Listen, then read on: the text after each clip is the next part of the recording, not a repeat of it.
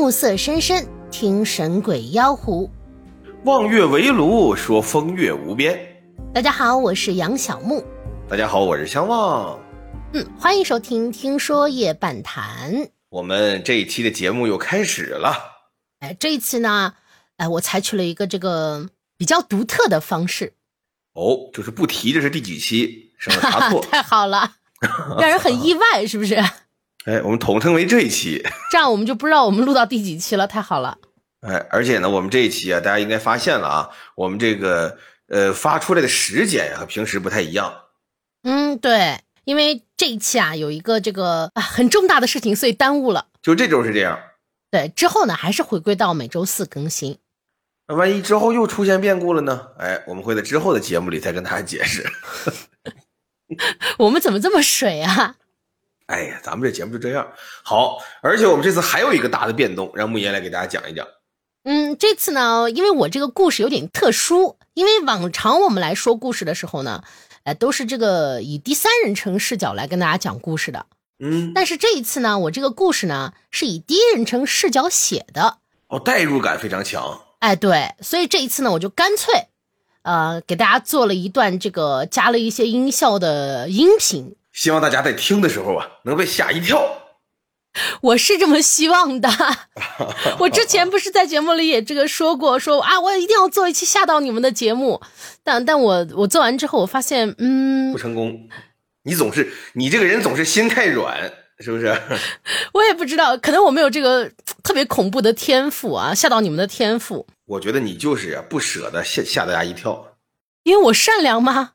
你你你总是心太软哦，是因为我心太软，心太软。那我应该换一颗心，我应该换相望的心，他行一点。嘿嘿，最好，太好了，那就咱俩就彻底死在这节目里得了。哎，别别别别别，我想活千秋万岁的，你别拉上我，这样你一个人死好不好？好好好好好，我我献祭出，我献祭出来。嗯，到时候你就你就有两颗心了。那你这个花呗能不能继承给我？你要我的太好了，你要还我的花呗，没有这回事儿。大家可听见了啊？他要还我的花呗。哎，想得美，没有这回事儿。嗯，行了，咱们别耽误了，快来吧。这个牧野马上要给大家带来一个非常恐怖的啊有声小说。因为很奇怪，你们知道吧？他为了准，我实话，我我跟大家说，他为了准备这个非常精心的准备了之后呢，他为了达到最好的效果，他是讲完了之后，哎，他又加音效啊什么的。所以说，其实我现在你别看我在录节目啊，我马上和你们一样，我要听这个故事了。那行吧，来吧。行了，咱快听听吧，到底是一个什么样的故事？欢迎收听《月光下的聆听》，我是你的小美。不知道你有没有注意到，今晚的月色。格外的温柔。来电台的路上，我买了一杯奶茶，在等奶茶的时间里，遇到了一个很可爱的小女孩。女孩哼着歌，蹦蹦跳跳的从我身边经过。不远处，一位老奶奶蹲下来，张开双手，等着小女孩跑进她的怀抱。其实生活中，我们随处都可以看到这样温馨的画面。但我们常常选择视而不见，生活的琐碎确实会让我们忘记关注身边的美好。不得不说，这真的是件遗憾的事。还好有你在每一个深夜陪伴着我，还好有我在每一个深夜聆听着你。那么，今晚的倾诉者是谁呢？让导播为我们接入今晚的第一位倾诉者。你好，我是小美。你好，怎么称呼您呢？呃，叫我李四吧。好的，那么李四先生今晚要我聆听的是什么呢？我不知道，我现在的情绪是轻松还是难过，或者两者都有吧。为什么这么说呢？是这样的，我有个女朋友，我们非常好。已经在计划结婚了，可是，在彩礼上遇到了一些问题，他家要十万，我没有这么多钱，所以，我们可能会面临分手的问题。当然，这并不是他的错，毕竟，不能因为我让他和家里闹翻。我们本来约好今天在商场门口见面的，如果他家里答应，能够只要六万，我们就结婚。如果不行，他今天就不会出现。那他出现了吗？他没有。我能感受到你现在很难过，也不能完全这样说。我确实感觉到难过，但是同时也有一种轻松感吧。毕竟在经济上，至少……我理解你现在的心情，其实更多的应该是一种无奈吧。也许吧。总之，谢谢你听我说。再见。这位李斯先生的困境，可能很多人都遇到过。在这件事情上，男女双方其实都没有错，这大概就是生活的无奈吧。接下来，让我们接入下一位倾诉者。你好，我是小美。小美姐姐好。小朋友你好，已经是深夜了，为什么还没有睡着呢？我找，我找不到我奶奶了。小朋友，你别着急，你现在在哪儿？我不知道。我奶奶说，如果走丢了，要在原地等她，她会来接我。可可是，她这么晚也没来接我。奶奶奶，是不是不要我了？小朋友别怕，你告诉姐姐，你旁边有些什么建筑？姐姐会联系警察叔叔带你去找奶奶的。有有有很高的楼，里里面有玩具和漂亮的裙子。好的，你别怕，姐姐会一直跟你说话的。导播，麻烦你报一下警。小朋友，你叫什么名字啊？我我我叫暖暖，五岁了。暖暖真乖。姐姐考考你啊，你认识旁边大楼上的字吗？啊，光啊，不认识了。姐姐，我怕。暖暖别怕，姐姐已经知道你的位置了，警察叔叔很快就会去接你啦。如果暖暖还是害怕的话。就唱首歌好不好？唱唱，阳花花和小虫跳，呀跳下一二一。暖暖真勇敢，姐姐告诉暖暖一个秘密：今天啊，姐姐在时光商场买奶茶的时候，有一个和暖暖一样大的小女孩。也唱了这首歌呢，暖暖，你还在吗？暖暖，洋娃娃和小熊跳舞，跳呀跳呀，你听见了吗？你能听见姐姐说话吗？们在跳圆圈舞呀，跳呀跳呀，一二一。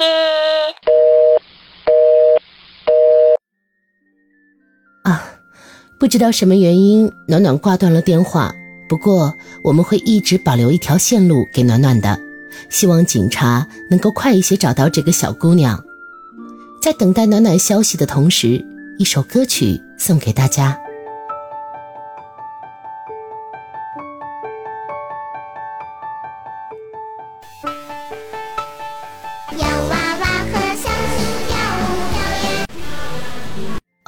听众朋友，非常抱歉，刚才歌曲播放出了一点小事故，希望没有给大家造成影响。那么，我们接下来接入下一位倾诉者。你好，我是小美。你好，我是月亮。月亮，很好听的名字。你今晚想要对我倾诉些什么呢？我想点首歌给我男朋友，可以吗？嗯，我们并不是一个点歌节目。不过，如果你的理由可以说服我，那我就破例一次，好不好？嗯，好的。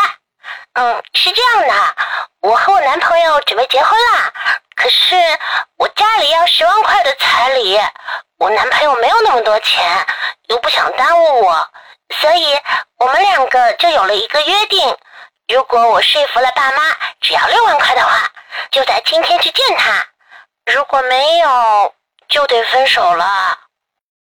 嗯，你说的这件事跟今晚的第一位倾诉者好像是一件事。你们是在商场见面吗？是的，约在了时光商场，晚上八点钟。第一位倾诉者说他没有等到要等的人，所以你没有去是吗？我去了，不过有点堵车，我晚了十分钟。可是我并没有看到他呀。你们有通过手机联系吗？我打了很多电话给他，他都没有接。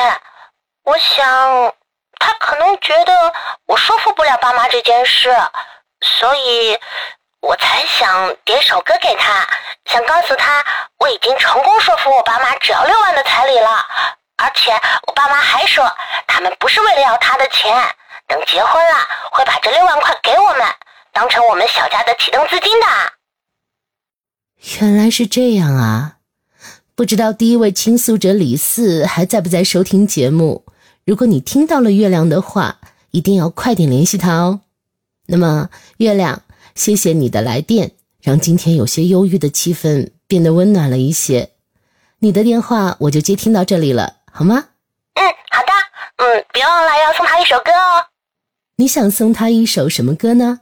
嗯，我想送给他一首今天听到有人在唱的《洋娃娃和小熊跳舞》这首歌。啊！月亮已经挂断了电话。今天的我好像和这首歌很有缘，是我的错觉吗？还是因为今天是愚人节？你们在跟我玩恶作剧呢？好吧，不管怎样，让我们一起来听这首月亮点给李四的《洋娃娃和小熊跳舞》。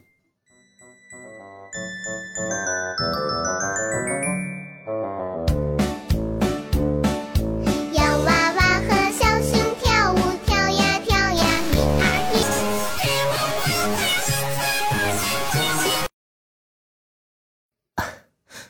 再一次抱歉，我们的播放系统可能出了一些问题，给大家添堵了，真是不好意思。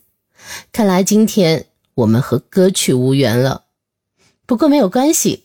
今天我们听到了李四和月亮美好的爱情结局，让我们在这里祝福他们百年好合。另外，我也期待着在节目结束前得到暖暖安全回家的好消息。那我们。来接通今晚的最后一位倾诉者。你好，我是小美。我需要帮助。奶奶您好，您是遇到了什么事吗？我的孙女儿走丢了，我找不到她。奶奶，您的孙女是哪哪吗？长袖小洋裙，奶奶背着红色的双肩包。在时光商场门口走丢的，我一转眼啊，他就不见了。就在商场的马路边上，你快帮我找找他呀！奶奶。你见过他吗？他最爱唱歌，最喜欢唱的就是这首《洋娃娃和小熊跳舞》。你见过他吗？你见过他吗？你见过他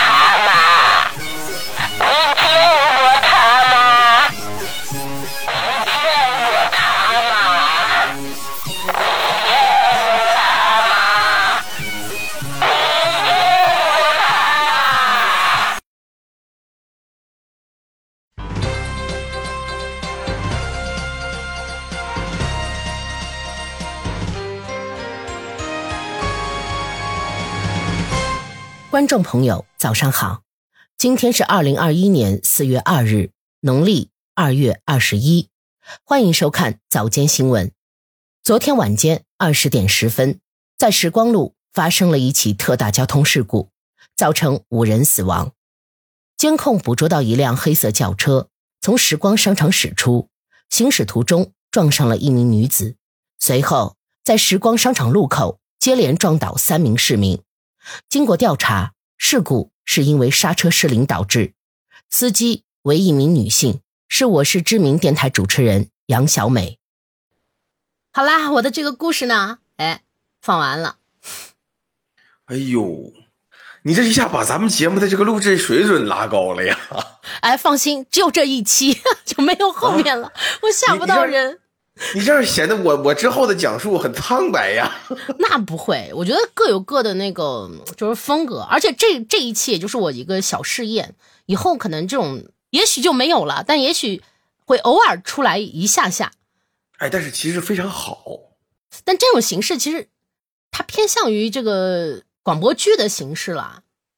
但是你看你自己一个人扮演很多角色，而且最后这个底收的很好。但他很累，我很懒。就是在情理之中，是你听我先表扬完你呀。行行，来开始你的表扬。我说你，我说你这个故事设计的很好，它既在情理之中，又在意料之外。我当时其实就想着，就是因为因为这个世界上有很多的意外嘛，就我我们确实不知道我们未来哪一天可能哎突然就遇到了一些事情。嗯嗯嗯，就你看，像这个故事里的这个男孩和女孩，就是呃李四和月亮，哎，他们俩其实就有一个好的结局，就差四万块钱。嗯，不，这个四万块钱已经解决了，就是有一个好的结局，他们俩只要见到面，然后就可以结婚啦，有情人终成眷属。我想的就是，你想，如果说大家能够多挣四万块钱的话，他们就不用费这个劲，多挣少样，但这些都是不可不可控因素嘛。对，那倒是。所以说，大家平时一定要多努力啊，工作，然后呢，多多挣钱。其实我想说，大家还是要珍惜现在的生活，就是每一个美好都珍惜着。嗯，也也要，大家木也得把我这个剪了吧。不剪，我就不剪，我让他们看看你有多那个。是是是是是，哎，我也是这么想的，珍惜美好的现在，朋友。是因为意外确实就是，嗯，你说不好。那里面没有一个是坏人，这次的故事里确实确不没有谁没有没有人任何人是故意的。对，我有一次就是，嗯，就是我当时在这个那个剪指甲，啊，嗯，然后我就拿那个指甲刀嘛剪指甲，然后咔咔咔咔咔咔剪，我当时也不是故意的，一下就剪偏了，就出血了。那挺疼的那个。那当然，后来我就想，我以后不能自己剪了，我应该去一个那种按摩的店。嗨，啊，所以要多挣钱，我懂你了，懂了，懂了。对对对对对，但是贵，它不能光剪指甲不合适的，你得裁个耳吧。啊，连连锁服务叫连环的，去你点一套，一条龙啊。啊，大保健。不是不是什么？啊，你下回你在你封面上，你把你把你再往给你画个大保健，会画大保健干嘛？好。这个木爷这个形式啊，包括这个故事，大家觉得怎么样？一定要记得啊，评论和这个弹幕啊，和我们交流，好不好，朋友们？因为大家如果说这个听完了之后，就是心里觉得嗯挺好，或者也一般，我不太喜欢，你不说出来呀，这个我们俩感觉不到，因为我俩不会读心术，你知道吗？嗯，我的这个故事啊结束了，所以接下来是你的故事了，对吧？好，我这期这个故事好，哎，为了配合你这期这个故事吧，我也讲一个。嗯，哎，和上一期差不多的故事 啊，哪里差不多？哎，哪里差不多？你一听就知道了。哦，我听听看。这周这个故事发生在哪儿呢？和上回的不一样了。哟，这周这故事发生在杭州。哎呀，杭州好呀。你知道啊，这个桂林山水甲天下不是？我想想，哦，天，这个这个人间天堂是杭州。嗯。叫上有天堂，下有苏杭。没错，我大学有个女同学叫苏杭。我以为你大学有个女朋友叫苏杭。没有没有，太好了。呃，没关系啊，跟我刚好想起来，叫上有天堂，下有苏杭，就说的是这杭州。而且杭州呢，自古以来呀，哎，就是啊，经济呀、文化呀，哎，非常繁盛啊，非常重要的这么一个城市。我找到了你说的这个相似点。哦，上次的这个地方和这次的地方，它都人杰地灵。哎，对，而且杭州啊，还更好一点，因为什么呢？因为杭州这个地方啊，很早很早以前就有人类在杭州这片土地上生活着。没错，还有还有蛇。哎蛇是后来的事了啊，蛇是后来的事了啊，这是真的啊，朋友们，这个杭州啊有一个乌龟洞遗址，在这个遗址里呢，就挖掘出了古人类的化石，证明了是五万年前杭州这个地方就有人。啊，所以说呢，它这个地方呢，人啊是非常多，那么人多的地方啊，它就有死人。要开始吓人了，哎，那么今天这个故事呢，就发生在杭州。杭州有个人呢，姓什么？姓闵，叫闵茂佳啊，不叫闵死人啊，不叫不叫闵死人。好家伙，我们这是古文，这都是非常有学问的东西，你怎么闵死人干嘛？你好，狼人杀，你可是闵死人呢你。呃，这人叫闵茂佳啊，全搅和，这刚有点恐怖气氛。怪我，你刚才放录音的时候，人怎么配合你的？你再看看你，我不说话啊，你该说话你说话，没事这个闵茂佳呀，有个兴趣爱好，人嘛都得有兴趣爱好。这个古人讲叫人无兴致啊不可交，就人如果没有点什么兴趣爱好，这个人很平淡，那他你呀少跟他来往，因为这个人心思深。他喜欢什么呢？原文写好艺，哎，就是喜欢下棋，知道吧？平时没事的爱好就是 三五知己聚在一块儿下下棋，哎，一个小方桌，棋盘上是格子，哎，横排竖排，横排竖排叫格子，这面翻过来军长，哎，那边一翻地雷，你看就对上了。不是五万啊，五万干嘛？那麻将了吗？那是棋吗？三五好友吗？好，咱俩这包一个比一个破。行了，他就是喜欢下棋呀。成，他这个喜欢下棋呀，他得有老师，因为这个中国呀，那这个咱们得好好讲啊。这个咱们中国很早就有围棋了。相传啊，这个是武王伐纣的时候，这个纣王的叔父啊，叫箕子。这鸡呢，就是那个不是那鸡蛋那鸡子儿啊，它是那个簸箕那个鸡，叫箕子。他呢逃出去了，他为什么能逃呢？因为他是这个当时非常有名的这个占卜家，他能观星象，所以呢他就跑出去了。而且当初他也是反对纣王的荒淫和暴虐的，所以后来呢武王伐纣的时候他就跑了，从朝歌跑出来呢，他就逃逃到哪儿？逃到灵川。隐居起来了，在这个灵川有个地方叫棋子山，这个山上呢特产天然的黑石子和白石子儿，就不是说我特意上的色儿做一黑做一白的没有，那地方天然地上的石子就一黑一白，一抓一把，他拿这个往这上面一撒，一开始是拿着黑白石子啊占卜，后来呢他把这个这个什么治国的理念呀。或者说对天地的思考啊，等等各方面的知识吧，揉杂进来，最后开创的围棋。您现在去啊，中国围棋发源地灵川棋子山那有一个这个公园那是呃有这个一块这个认证的碑，上面就是围棋起源，就是讲的围棋当时是到底怎么一回事，以及最初的规则是什么样。但是这个呢，非常的麻烦啊，这咱们就不细表了，因为围棋的规则呢还几经更改。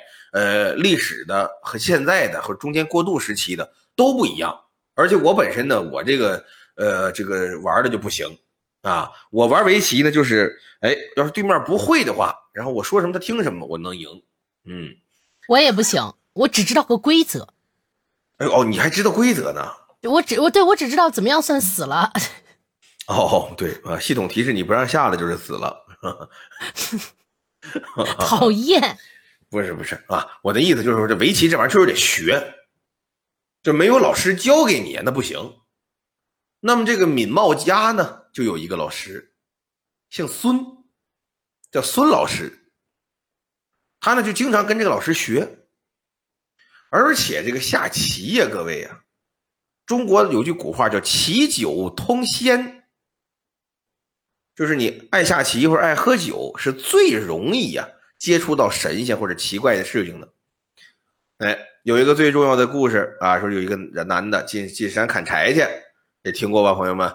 他这个路过呢，俩老头搁这下棋，他就把这柴担和这斧子呀往旁边一放。他也爱下棋，他就看这俩老头下棋。等这俩老头下完棋了，一抬头说：“哟，你怎么还没走啊？”这男的说：“我看这俩下挺好啊，在这看了一会儿，别看了，你快回家瞧瞧去吧。”这老头一提醒他，才想起来，哦，耽误事了。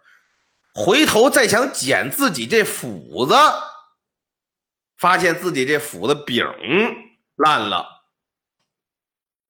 而且这柴火什么的都没了。这故事听过没有？哎，这个是小时候经常听到的故事。哎，对，这个确确实是啊，就这个流传很广，就棋酒通仙，所以很多文人呢都喜欢这个下棋。就天上一天，地上一年嘛，我也是从这个故事知道的。哎，总而言之吧，咱们国家呢对下棋呀一直是非常喜爱这么一个状态。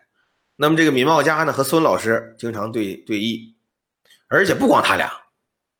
这个孙老师有好多学生，这闵茂家还有很多朋友，哎，他玩的都不错。时间来在这一年的六月，天热，闵茂家呢一看这大热天咱别出门了，是吧？别乱动了，说登个山什么的，那多晒得很啊！来吧，把朋友叫家来了，叫来四个朋友，带他这老师五个人，他们一块儿喝喝酒啊，吃吃菜呀。然后呢，一块下下棋，这叫什么叫轮流对弈？叫什么？我下一个子儿，我让开，下一个人转过来到我这位置下，五个人下一盘棋。啊，不是一人下一盘哎，那没意思了，就得我得既能猜着你的意思，我还得给后面的人留招因为下棋这东西讲究的是什么呢？讲究的是我得能看出二三十步去，喂，我再下。哎呀，古人果然玩的花呀！因为他们那时候没有手机，你知道吗？嗯，所以说轮流对弈下棋。那么这下着下着呢，这孙老师他年纪大了，说我也有点累了，你们呀接着玩，我呀回这个东厢房啊，我先撂然眯这么一觉，等我要是醒来呢，你没完，咱们再接着来，咱到时候一决胜负，好不好？众人说行啊，行啊。啊，老师，您回去歇着去吧。我们这儿精精气神还挺足的，我们再玩一会儿。这孙老师呢，就自己回屋了。赶的回屋没多一会儿，突然就听东厢房里边凄厉的一声嚎叫：“妈呀！”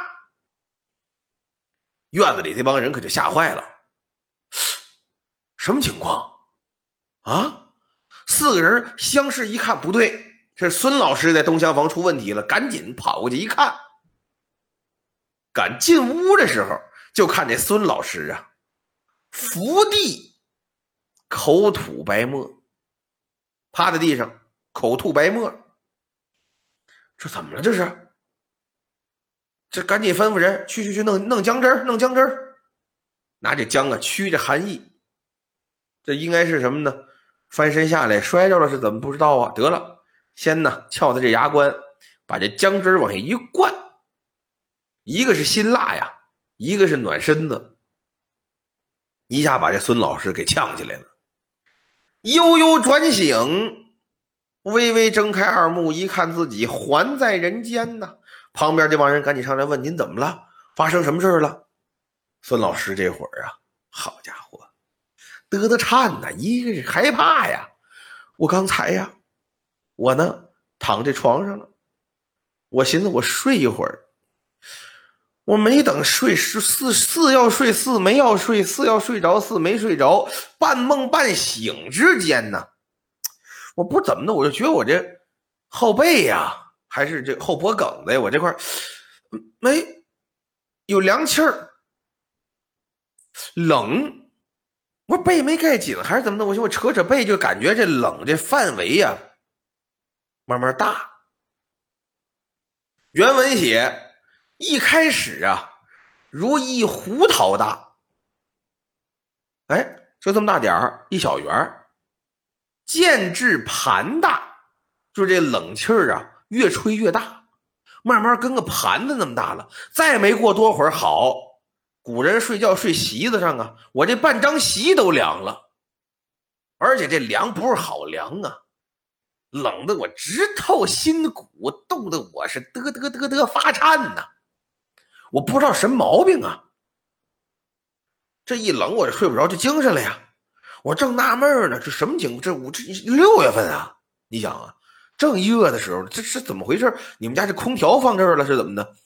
我正研究呢，我就听这床底下有声，哎呦，哦，有什么玩意儿？哎呦，呻吟声！我寻我瞧瞧吧，我呀就翻身到床边儿探下身子，这么一低头，顺着床沿往床底下一看，好，你这床底有一骷髅头，正张着嘴，隔着这床席子吹我呢，口吐寒气呀，把我这半床席子都吹凉了，我一下就吓坏了，啪叽我就摔床地上了。没想到我从床上摔下来，往地下一趴，这骷髅，好家伙，活了，从这床底下咕噜咕噜咕噜咕噜滚出来了，拿着头撞我，我这看这哪受得了啊！嗷嗷我就喊出来了，我这一喊，你们推门进来，他呢不见了。所有人听完孙老师讲这故事，这这没头没尾啊！您这个。您什么毛病啊？对啊，是不是这孙老师是不是有些东西没有叙述呢？不知道这你说你说骷髅是吧？这鬼咱都听过，没听说哪个骷髅出来拿头打人的呀？对啊，他嘴里难道没什么东西吗？嗯没有，那是另一个故事。他嘴里有寒气儿，他压不住啊，你知道吗？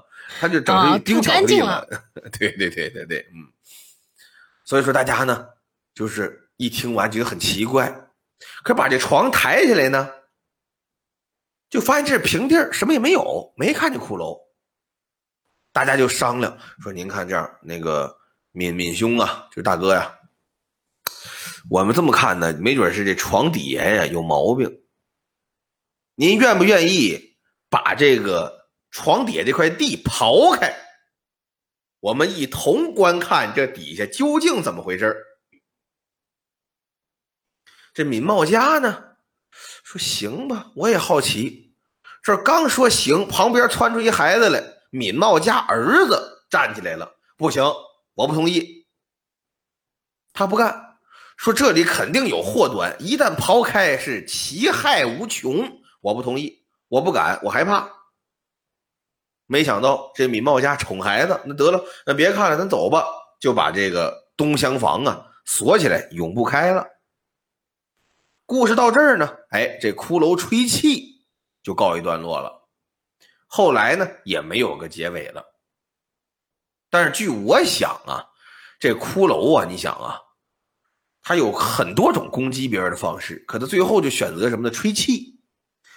而且呢，他这是特意也在文中交代了，是到那年六月，你知道啊，古人对这个时间呀，或者说对一些特定的这个呃词汇啊，用的是很谨慎的。你知道，就比如说六月，那联想的就是飞雪，你知道吧？在古诗当中，东南西北风代表的都是不同的季节。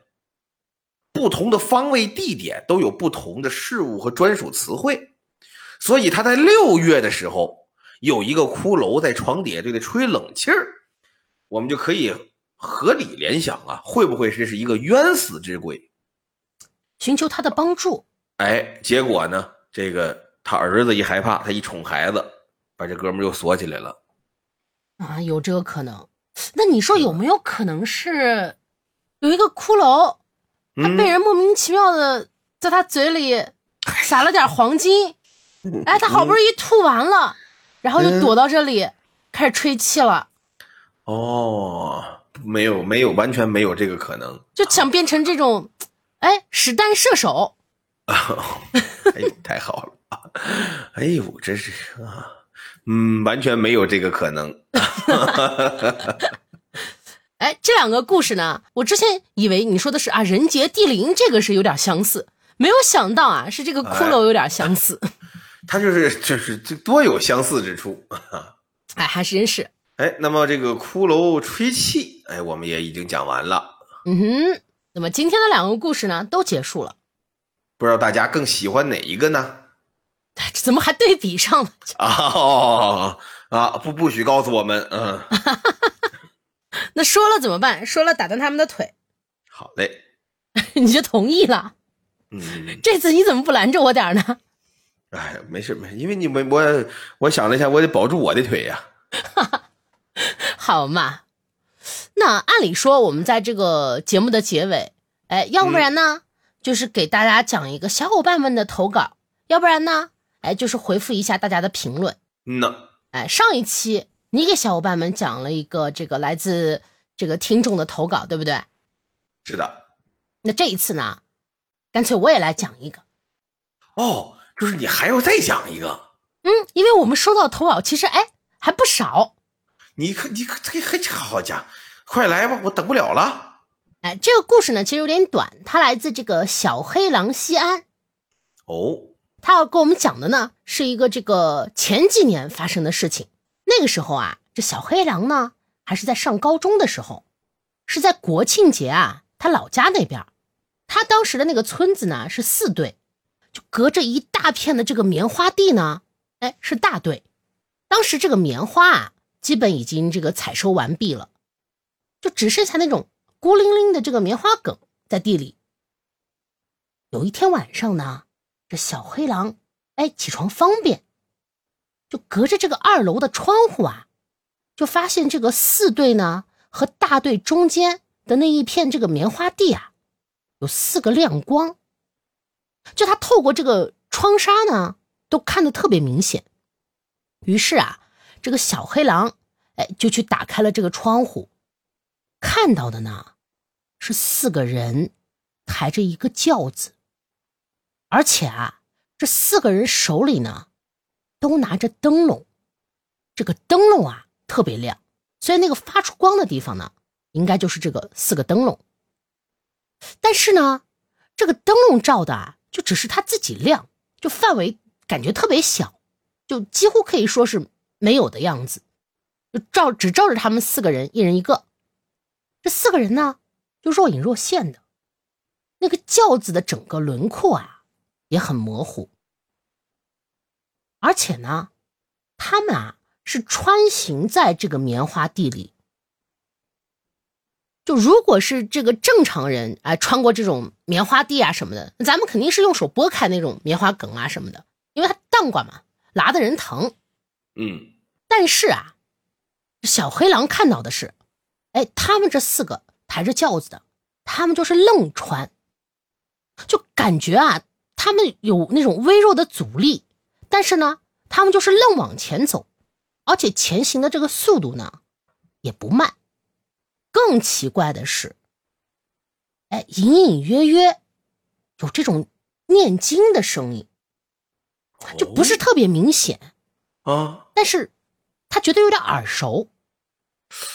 就当时这个小黑狼啊，他不算很害怕，但是呢，他还是把这个窗户和窗帘关上了，马上就赶快哎。方便完就回房睡觉了，也没有和任何人说这件事儿。做的对，要不说咱们的这个观众啊，他是比较聪明的，不要去惹这个事儿。你你说会不会是惹了这个事儿的观众没有机会过来投稿了？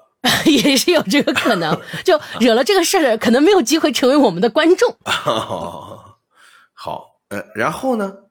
这第二天啊，这小黑狼呢就回想起来这个当时他听到的那种隐隐约约的这种经文。嗯，是他们这边啊，就娶媳妇儿、生孩子，或者是这种老喜丧的时候，就会念的那种经文啊。就用小黑狼的话说啊，他说他本身是对这个民俗呢也比较感兴趣，嗯他可能以前也听过这些，所以呢，哎，他隐隐约约的就听出来了一点点。但是啊，他那天晚上听到的这个经文呢，和平时他听到的那种经文相比啊，感觉很明显的有这种降调，哦，太高了，唱不上去，要不然，而且呢，这方言的气息啊嗯，极为浓厚。就用小黑狼的话说是什么呢？就说那个村子里面的年轻人说话的口音呢是比较接近这个普通话的，对，推广普通话了嘛，而他听到的这个啊，就像这种不怎么出村的这个老人说话的口音，就方言味道特别浓。啊，昨天那个晚上，他听到那个经文啊，他就味道就更更偏向于这种老人的口音，甚至比这个老人的口音感觉要更老气一些。明白了，那之后啊，他就和别人就有聊起这个事情，然后就有这个上一辈的人跟他说，说这个嗯现在的这个年轻人啊，就结婚呢越来越不讲究这个老的礼节了，就喜欢弄一些这种西方的新花样，而到时候啊，可能这些流传下来的这些民俗啊，这些礼节民俗的都要失传了。就非常有可能是有些不愿意让这些礼节失传的东西，哎，在守护着这些民俗。很有这个可能，他也有问过，说有没有人看到过这些东西，或者就是类似的事情发生。就有人说啊，这个村头啊有一个养鹅的人家，啊，哎，他们家很时尚，他们家安了监控，在监控里呢，好像拍到过什么，也听说有人看到过这种类似的轿子。嗯，用小黑狼的话说吧，就小黑狼最后总结说，哎，这些呢，嗯，都是道听途说罢了，就很难说是真是假。嗯，他说我的这个经历啊，也有可能只是个梦。来，到这里呢，这个小黑狼的投稿就结束了。哦，他给我们讲的其实就是一个，就不要忘记传统留下来的礼节的这样的一个故事。就是他希望的是啊，我们既能够推陈出新，又能够呢保留一下我们传统当中啊那些精华的部分。对，其实现在我觉得好多婚礼也保留了一些这个传统的礼仪，就好像越来越有一种复兴的感觉了。呃，怎么说呢？呃，我们其实啊，这个要是聊这个话题的话，就很大了。我个人的感觉就是，我们这一代人啊，或者说我们这几这一两代人吧，经历了这个世界上最快速度的变革和更新，所以导致很多东西啊，在其他国家和地区啊，它是以一个很慢的速度逐渐消亡和改变的，而在我们的人生经历当中呢。他甚至在一代人或者两代人还没有过完的这个过程当中里，迅速的一些东西兴起、消失、传承、没落，然后又复兴。所以给我们一个感觉就是，有的时候会断层啊，有的时候会衔接不上啊，有的时候感觉这个东西已经是很很久远以前的事情了，结果突然间又爆火了，会给我们这种很魔幻的感觉。但其实呢，我觉得啊，大家就是没有必要刻意的。去，我一定要如何如何，或者说一定刻意的去避免，我一定不要怎么怎么样，还是一个是根据个人的这个喜好啊，还有一个就是家庭成员以及那些对你很重要的人能不能接受。我觉得以这两点作为判断依据是比较合理的。那我们两个人的故事都讲完了，嗯，那我们这期节目到这里呢，哎，就已经结束了。哎呦，太好了。我们又水了一期，哦，又讲完了一期哈 啊，可以去玩游戏了。嗯，希望大家能够喜欢，同时呢，呃，大家记得啊，去这个喜马拉雅搜杨小木或者搜“听说夜半谈”，在音频平台给我们一定的支持和鼓励，谢谢大家。然后大家如果想听单口啊、评书啊什么的，可以去爱发电啊，搜“相望书馆”啊。总有一个是你喜欢听的。是的，所以你知道为什么我每次我都主动给你打广告？因为我希望在后面放一个我的，你知道吗？下次不用，下次你直接说你的好不好？啊，那不行，那不行，因为我们在这个音频平台上啊，确实也是想做，因为我们本来就是想做一电台节目嘛，后来是考虑到好多小伙伴呢不知道我们有音频平台，所以才放的视频。嗯，谢谢小伙伴们的支持。哎，那我们这期节目就到这里了，我回啦。拜拜啦。